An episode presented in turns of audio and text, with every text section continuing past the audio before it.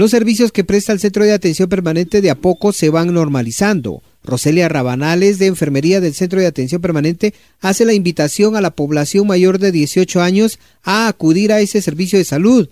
Esto para ser vacunados contra la hepatitis B. Pues también informar que también contamos con lo que es la vacuna de hepatitis B, ¿verdad? Donde pues se le puede administrar a, los adultos que vengan, ya que contamos con suficiente biológico y pues estamos haciéndole la invitación para que puedan acercarse aquí al centro de salud.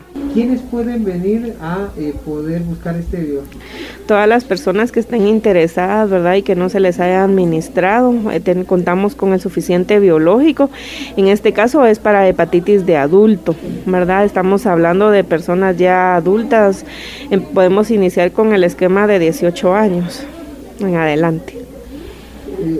Eh, pues ese es de alguna manera quien desee puede venirse a vacunar. Quien desee puede venirse a vacunar ya que contamos con dosis suficientes, ¿verdad? El ministerio pues se, se preocupó en este caso y pues se nos envió el biológico y contamos con él aquí en el distrito de salud. También se realizará un barrido en varios puntos del municipio con el objetivo que menores de dos años inicien con los esquemas de vacunación o para darle seguimiento a los mismos. La noticia siempre antes por sucesos de Stereo 100, Henry Popá.